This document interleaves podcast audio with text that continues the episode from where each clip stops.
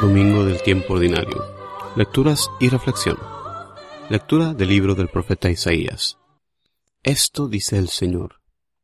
Digan a los de corazón apocado, ánimo, no teman. He aquí que su Dios, vengador y justiciero, viene ya para salvarlos. Se iluminarán entonces los ojos de los ciegos, y los oídos de los sordos se abrirán. Saltará como un venado el cojo, y la lengua del mudo cantará.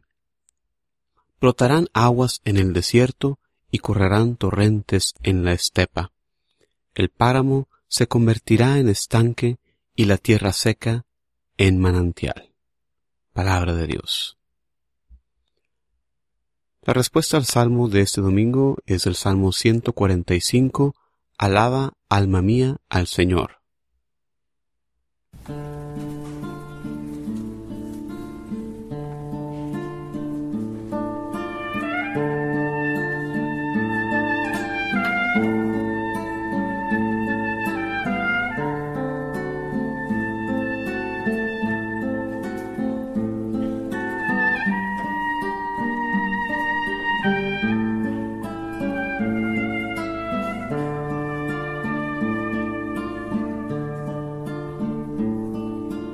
love.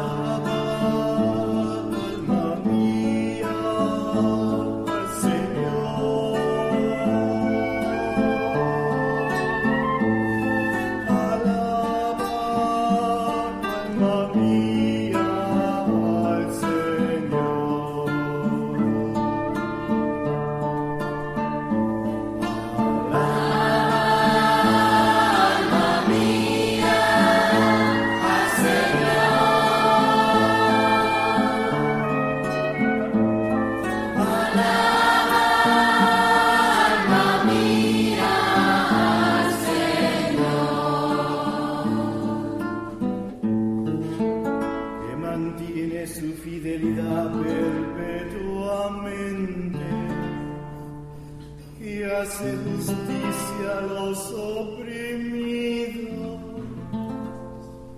que da mano los hambrientos, el Señor.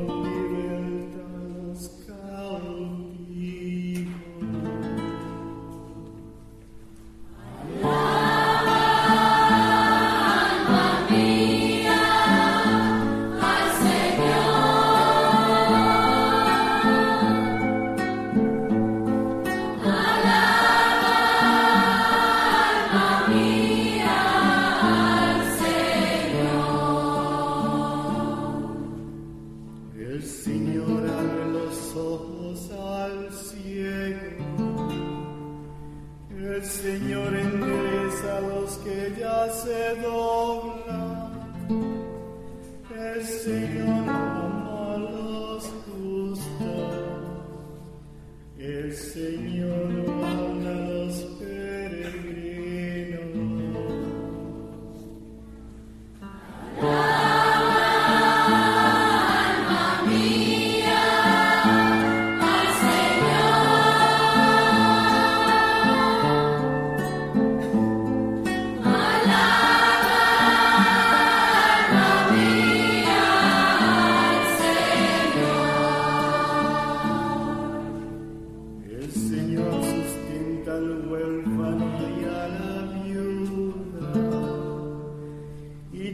torna el camino de los malvados. El Señor de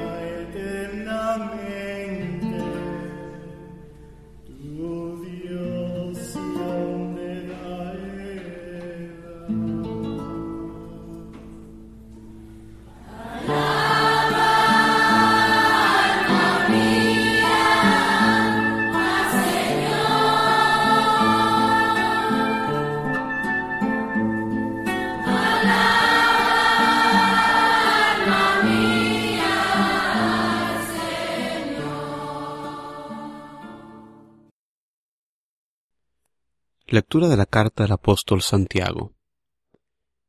Hermanos, puesto que ustedes tienen fe en nuestro Señor Jesucristo glorificado, no tengan favoritismos.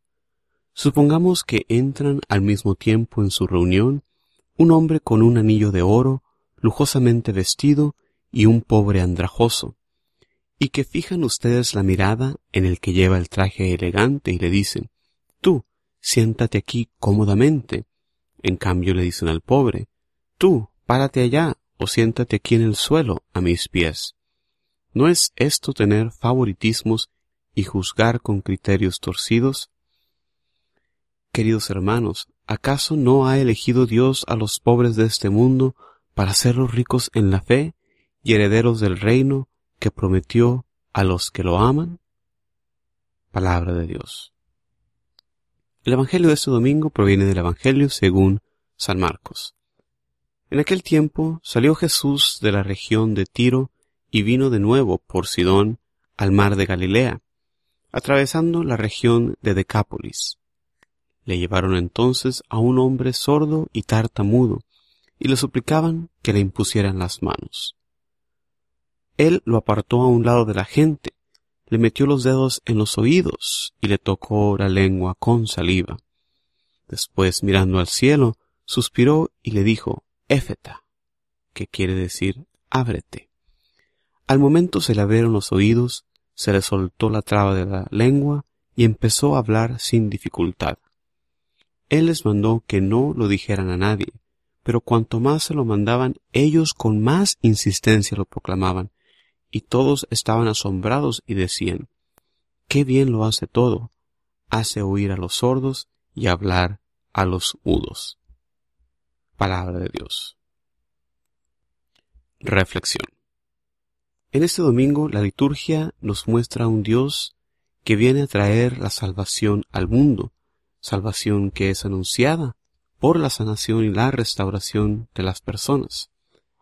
En la primera lectura del profeta Isaías vemos cómo en el contexto del destierro en que se encontraba el pueblo de Dios, la venida de Dios trae la salvación, viene acompañada de grandes portentos como la sanación de ciegos y sordos, de cojos y de tullidos.